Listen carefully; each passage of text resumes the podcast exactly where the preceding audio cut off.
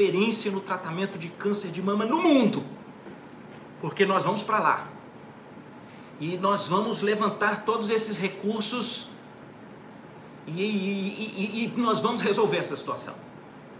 Enquanto eu estava ali já há algum tempo pesquisando, identificando é, é, os centros de referência e as intensidades de tratamento e possibilidades, algo aconteceu. Como que alguma centelha no meu coração dizendo: Você está vendo o que você está fazendo? Você recebe talvez uma das notícias mais difíceis para nós recebermos, e o seu instinto é correr para o Google, para as notícias, para os estudos, a procura dos melhores centros, das referências, do que, do que os seus recursos podem pagar, do que você vai resolver. Você está percebendo?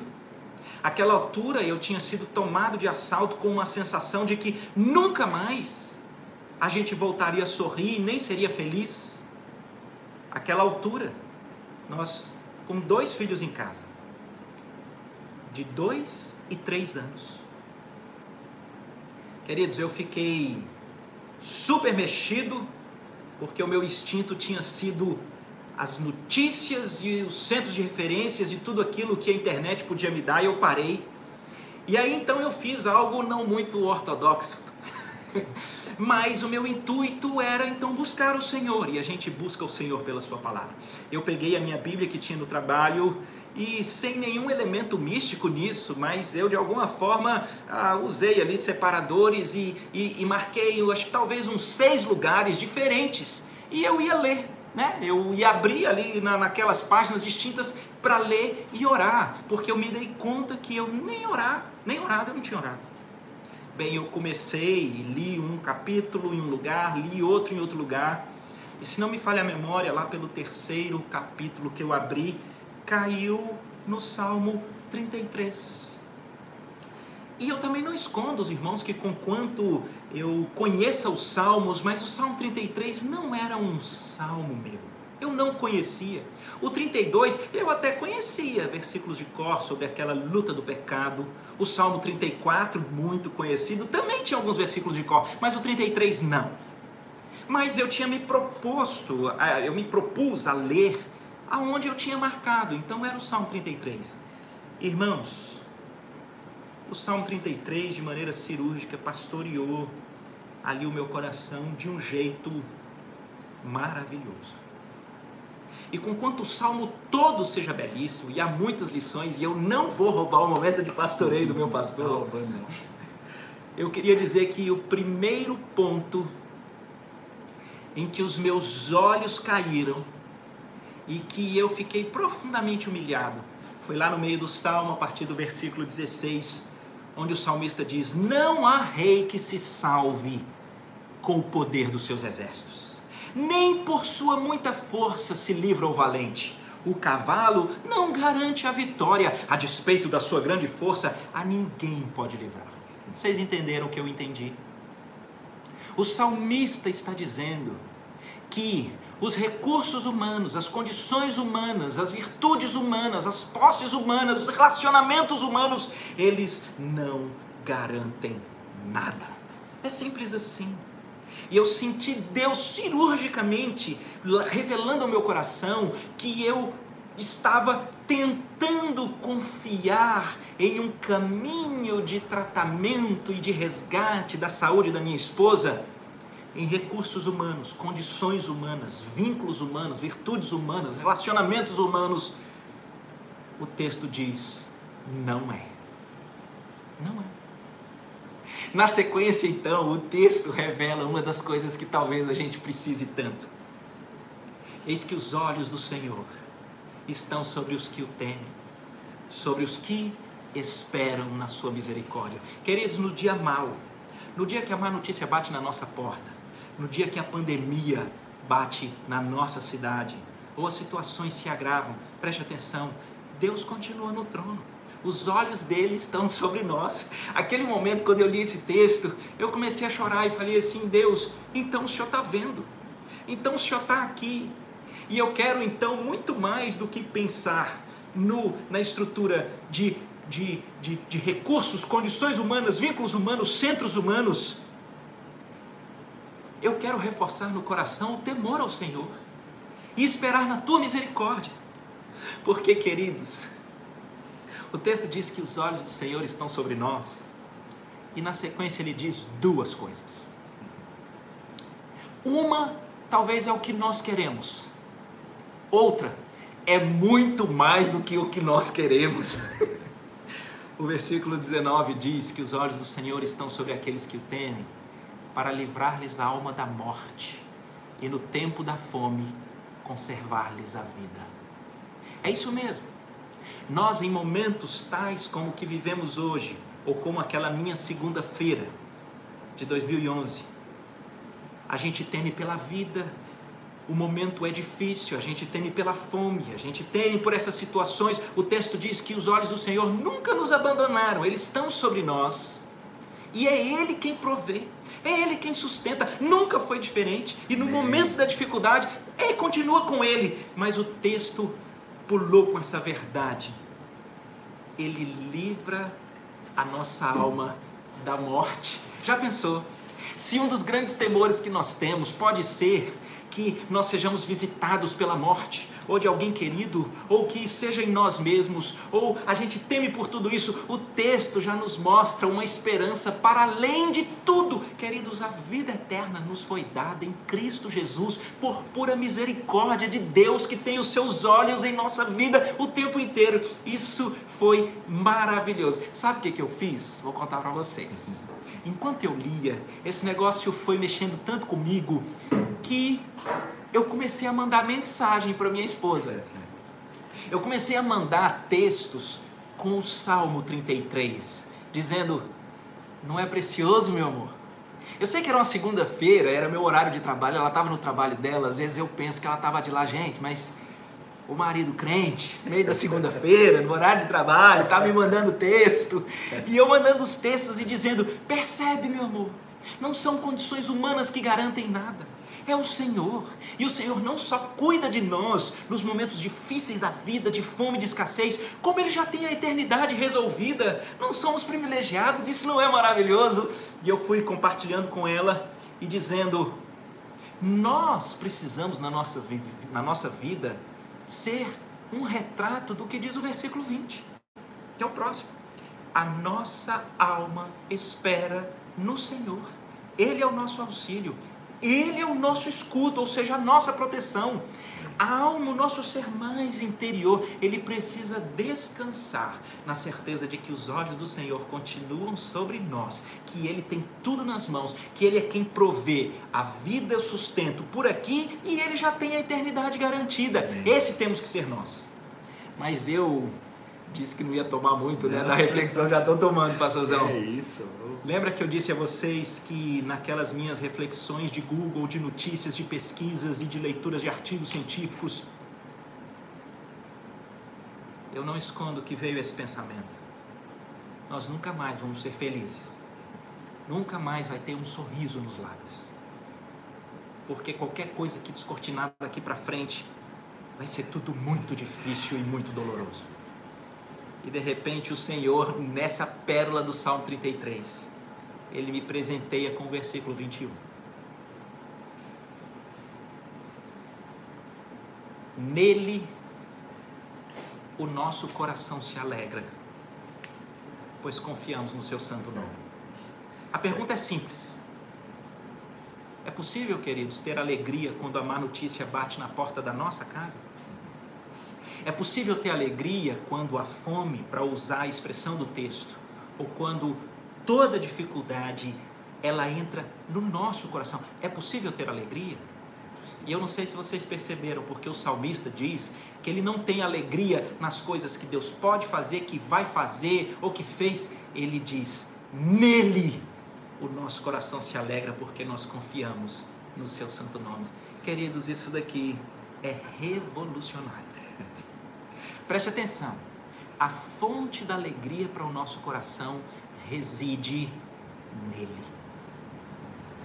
Deus, o próprio Deus, que prometeu estar conosco todos os dias na boca do Senhor Jesus, essa vida com Deus, esse relacionamento com Deus, essa entrega, um coração que confia no seu santo nome, é o remédio para ter uma alegria nele. E se Deus é imutável, se Deus é soberano, se ele permanece para sempre, então podemos ter uma alegria imutável, podemos ter uma alegria que permanece para sempre, porque o coração se alegra nele. Então, naquele momento, eu pedi perdão a Deus. Pedi perdão a Deus por ter como instinto procurar recursos humanos, condições humanas, virtudes humanas, poderes humanos para resolver os problemas. Eu pedi perdão a Deus porque eu de alguma forma pensei, imaginei que nós não teríamos mais alegria por enfrentar uma jornada tão difícil e sensível como é o câncer. Mas eu entendi que eu deveria fazer a oração que o salmista faz no último versículo. Que nada mais é do que clamar a misericórdia do Senhor, em quem confiamos cujos olhos estão sempre em nós, que tem a provisão dessa existência e de toda a eternidade nas mãos. E a nossa oração passou a ser, Flávia é testemunha disso. Seja sobre nós, Senhor, a tua misericórdia, como de ti esperamos. Queridos, todos os dias, todos os dias, durante aquela jornada, nós orávamos esse versículo, nós relembrávamos ao nosso coração esse salmo precioso eu dizia ao pastor que isso aqui foi tão forte que dali para frente, normalmente, quando a gente faz uma visita, ou alguém enfermo, ou alguém que recebeu uma má notícia, o Salmo 33, ele está ali como verdades preciosíssimas que ministram e resgatam o nosso coração, notadamente em dias difíceis. Só posso dizer que é verdade a alegria do nosso coração, ela foi se mantida e foi aumentada no Senhor. E posso dizer mais: a presença e o senso de um Deus conosco parece que se tornou mais visível e mais sentida em todo aquele período. A escola, queridos, do sofrimento, ela tem os seus efeitos pesados porque a nossa estrutura é pó, é difícil mas a escola do sofrimento, ela também pode nos resgatar para Deus Amém. de uma maneira maravilhosa. Agradeço a confiança e a oportunidade do meu pastor sábio. Que Deus nos abençoe a todos. Amém. Amém. Eita. Eita. Vamos para o começo do salmo, né? A gente o, o final do salmo aqui já está tão, tão bem explicado, né? Mas vamos para o começo. O título do salmo é Louvor ao Criador e Preservador.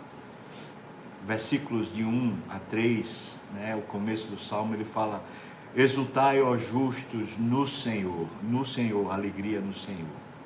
Aos retos fica bem louvá-lo então ele diz: celebrai o Senhor com harpa, louvai-o com cânticos no saltério de dez cordas. Certamente para os musicistas ah, daquela época, né, o entendimento era fácil. É, use os, as ferramentas que você tem para cantar ao Senhor. Versículo 3: entoai-lhe novo cântico, tangei com, com arte e com júbilo. Então faça o seu melhor, mas faça com alegria no coração. Então a gente chega nos versículos 4 até o versículo 7. Ele, ele diz o porquê. Porque Deus pode ser exaltado, porque a gente pode cantar louvores ao Senhor, porque está tudo bem. Versículo 4 diz: Porque a palavra do Senhor é reta e todo o seu proceder é fiel. Eu já falei aqui, volto a falar, é a palavra de Deus é aquilo que sai da boca de Deus que sustenta a vida. Então está falando, a palavra do Senhor é reta, ela não, não tem desvios, é, é justa, é boa, é reta. E aí ele diz assim, olha, o proceder, ou seja, a, as decisões, os, né, o, a, a medida que ele coloca as coisas em ação, proceder do Senhor é fiel. Quer dizer, é para o nosso bem. Ele, o Senhor, ama a justiça e o direito, ou seja, a palavra é reta, é a mesma coisa. A terra está cheia da bondade do Senhor, ou seja, o proceder do Senhor é fiel. É fato. Então, como a gente exulta ao Senhor, como a gente louva, bendiz o Senhor, como é que a gente pode cantar ao Senhor, né? E, e produzir louvor ao Senhor. Está aqui, porque o Senhor continua regendo tudo com justiça, com retidão, com bondade. Ele continua sendo um Deus maravilhoso. Né? Ele continua, fala aqui o versículo 6: Os céus, por Sua palavra, se fizeram e pelo sopro de sua boca o exército deles. Veja o poder da voz de Deus.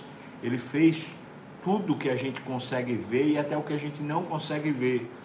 Os céus, no sentido do universo, tem uma dimensão que a gente consegue ver e tem uma dimensão que a gente ainda, por mais que a gente tenha telescópios potentes, por mais que se envie né, é, satélites a fim de conseguir chegar a uma visibilidade maior. O universo ainda tem muita coisa que não foi descortinada. É verdade que mais do que o universo existe esse exército dos céus, existem os anjos que a gente também não consegue ver, e ele está falando é pela palavra, ou seja, é, isso que rege tudo vem da boca de Deus. Versículo 7. Ele ajunta em montões as águas do mar Sabe por que, é que as águas não avançam sobre, sobre a, a terra? Não é o relevo que garante. Ele diz isso para Jó com todas as letras. Quem, quem diz o limite das ondas, quem diz o limite das águas, sou eu. Eu digo até onde ela vai. Não é porque tem o gelo lá nas geleiras, né, nos polos, que a gente não é invadido pelo mar. É porque Deus tem definido o limite delas. Ele ajunta em montões as águas do mar e em reservatório encerra as grandes vagas, as ondas. Ele dá limite. Interessante que quando ele coloca essa, essa expressão dentro do universo mais do hebraico, a ideia é que o, o mar é sempre o caos, né? ou seja, é aquilo que, que a gente não tem poder nenhum para subjugar, para determinar, para vencer. O mar sempre traz essa, essa conjuntura da nossa impotência, de uma coisa grande demais. Lembro-me quando pequeno, quando eu ia para a praia com meus pais, minha mãe sempre dizia assim: Olha, cuidado, que o mar não tem cabelo. É uma expressão muito usada aqui, que quer dizer assim: você não tem onde se agarrar, ele é maior do que você, ele é mais poderoso do que você. E ele está dizendo assim: Deus olha para aquilo que para nós é impossível para ele é como se fosse nada. Ele ajunta em, em porções, ele simplesmente tem reservatórios para dar o limite das, das ondas. Imagina, as nossas impossibilidades, as coisas que pare, parecem para nós gigantes, impossíveis, de uma dimensão, né? Para ele, é, é, ele diz assim: não, eu, eu seguro isso aqui com maior facilidade eu detenho isso com a maior facilidade. Eu posso dizer para você que esse vírus está totalmente restrito ao controle de Deus e que ele detém isso com a maior facilidade. Depois continua. O versículo 8 ele fala: já que Deus é assim, e é por esse motivo que a gente exalta ao Senhor, é por esse motivo que a gente canta ao Senhor, então ele fala: tema ao Senhor toda a terra Temam-no temam todos os habitantes do mundo. A ideia de temer é esse respeito. Vou pegar emprestado aqui o, o testemunho de, de Roberto, né? A gente tem uma confiança, um respeito pela ciência, pelos recursos humanos que podem ajudar a gente a, a vencer um câncer, uma vacina que pode ajudar a gente a vencer o, o vírus. A gente tem respeito por essas coisas. Só que o desafio do salmo é tenha um respeito ainda maior por aquele que controla tudo isso. O nosso corpo, né? ele está protegido pelo Senhor. E isso é a nossa segurança. Que venha o que vier, a gente continua protegido pelo Senhor. A nossa história, os nossos dias estão protegidos pelo Senhor. Parece duas coisas são as mais gritantes agora, né? Duas coisas. Uma é a saúde, a gente tem medo de morrer, tem medo de adoecer. E a segunda é a questão econômica, a subsistência. A gente, será que a gente vai ter condições? Será? Parece-me que essas duas inseguranças, né? Então ele está falando assim: vamos resolver isso? Tema ao Senhor, respeite esse controle divino. E ele continua, versículo 9 ele diz: Pois ele falou, mais uma vez a voz do Senhor, pois ele falou e tudo se fez. Ele ordenou e tudo passou a existir. Essa é a voz de Deus, que comando poderoso. Meu Deus, pensa, você é amigo. Eu me emociono. Você é amigo do dono, daquele que tem controle sobre tudo. Versículo 10: O Senhor frustra os desígnios das nações e anula os intentos dos povos. Será que não é isso que Deus fez agora com esse vírus? Ele deu um basta numa série de, de projetos, numa série de, de propostas que haviam aí de governos, de nações, de povos. Ele simplesmente deu uma, uma equacionada para o bem de todos nós, para o nosso bem versículo 11. O conselho do Senhor dura para sempre. Quer dizer assim, se a gente parar para ouvir a voz do Senhor, isso vai durar para sempre no nosso coração. É, veja o testemunho que a gente acabou de ouvir aqui de, de, de Roberto, de Flávia. Como isso serve, né, essa experiência que eles tiveram com a palavra de Deus com o conselho de Deus, como isso está agora nutrindo eles no meio da luta que estão vivendo agora. Ou seja, quando Deus fala conosco, isso dura para sempre, né? Os desígnios do seu coração por todas as gerações. É impressionante a gente pensar nisso, né? Deus tem um coração ele tem desejos, ele tem vontade, ele tem paixões. E esses desejos não são voláteis como os nossos. Eles são eternos, ou seja, eles são sólidos, eles têm segurança e têm garantia. É por isso que Isaías diz que a gente, quando anda com o Senhor, a gente anda por caminhos mais elevados, por pensamentos mais elevados, porque porque são eternos, não são circunstanciais como os desejos do nosso coração. Interessante, né? Eu quando era pequeno, eu tinha morria, né? Esse é o testemunho que eu ouço da minha mãe. Eu morria de vontade de ser caminhoneiro, né? Era isso que eu queria ser. Depois eu queria ser é, é, piloto de avião. Aí depois eu queria ser é, veterinário. E por fim eu vim ser pastor. o que é que tem a ver uma coisa com a outra? Acho que nada, né? Para você ver como o nosso coração tem desejos que são efêmeros, né? Eles passam, eles passam porque a gente tem uma capacidade muito pequena, muito diminuta de perceber a existência. Como criança eu queria ser um caminhoneiro, depois eu descobri o avião, ah, eu quero ser agora piloto. Ou seja, à medida que a gente vai descobrindo as coisas, a gente quer, quer outras coisas. Mas o desejo do Senhor não. O desejo do Senhor é, é eterno, é por, por todas as gerações. Então, o versículo 12 ele fala: Feliz a nação cujo Deus é o Senhor e o povo que ele escolheu para a sua herança. A, a nação poderia ser definido como Brasil, ou poderia ser definido como Israel, ou poderia ser definido como Itália, Portugal, Estados Unidos, China nação a gente pensa no, nos países, mas a ideia aqui não, são de, não é de países, a ideia que prevalece aqui é a ideia do povo. O povo que é de propriedade de um rei. É isso é a nação. E nesse caso ele está falando aqueles que são da propriedade de Deus. Somos nós, nós somos a nação de Deus. Espalhados pela terra toda. Existe um povo que é de propriedade exclusiva de Deus. Ele está falando, feliz é esse povo. Não está falando do Brasil, ou de Estados Unidos, ou de Canadá. Ele está falando é de quem é crente.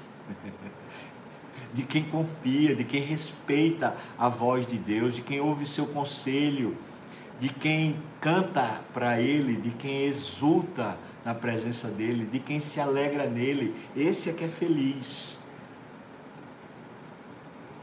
Versículo 13 até o versículo 15 ele diz: O Senhor olha dos céus e vê todos os filhos dos homens é, é muito emocionante isso, né? Ele está olhando para nós. Do lugar da sua morada, ele observa todos os moradores da terra. Ele que forma o coração de todos eles, que contempla todas as suas obras. Deus é muito mais poderoso do que qualquer sistema de comunicação da Terra, do que qualquer radar, do que qualquer monitoramento que haja na face da terra. Deus de fato conhece tudo e nos conhece. Então, veja só, pensa comigo, se ele sabe você, se ele sabe o que alegra a sua vida, se ele sabe quem você é, foi ele quem formou o seu coração. E se de fato ele é bom, você acha que ele vai lhe desamparar? Você acha que ele vai faltar com você? Vai não. É por isso que a gente chega no, nos versículos finais, que eu vou só ler porque Deus já nos iluminou tanto o coração com o testemunho do Roberto. Versículo 16 até o 22 fala: Não há rei que se salve com o poder dos seus exércitos, nem por sua muita força se livra o valente. O cavalo não garante a vitória a despeito da sua grande força, a ninguém pode livrar. Eis que os olhos do Senhor estão sobre os que o temem, sobre os que esperam na sua misericórdia, para livrar-lhes a alma da morte e no tempo da fome, parece que é o tempo da gente, né? Morte e fome, e no tempo da fome conservar-lhes a vida.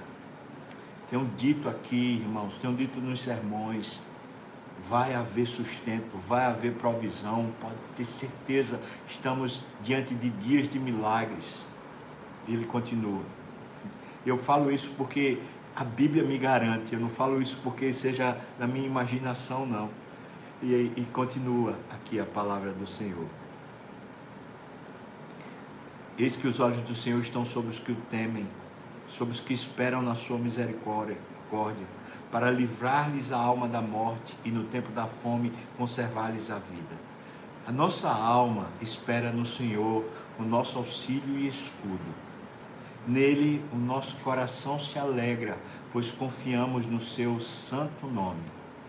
Seja sobre nós, Senhor, a tua misericórdia, como de ti esperamos. Amém, irmão.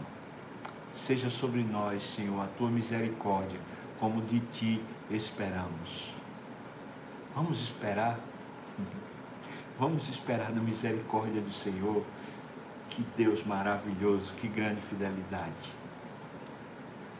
Eu só vou orar aqui para a gente encerrar, tá bom? Obrigado, Deus, por esse momento hoje tão especial. A gente ouvir esse testemunho. Como fala o nosso coração, a gente vê que o Senhor habita conosco, que o Senhor é real hoje que aquilo, aquilo que os homens de Deus provaram lá no passado, que estão narrados na Bíblia, acontece hoje e nós também provamos. O Senhor é maravilhoso, Deus. Então receba honra, receba glória e receba louvor no nome de Jesus. Amém.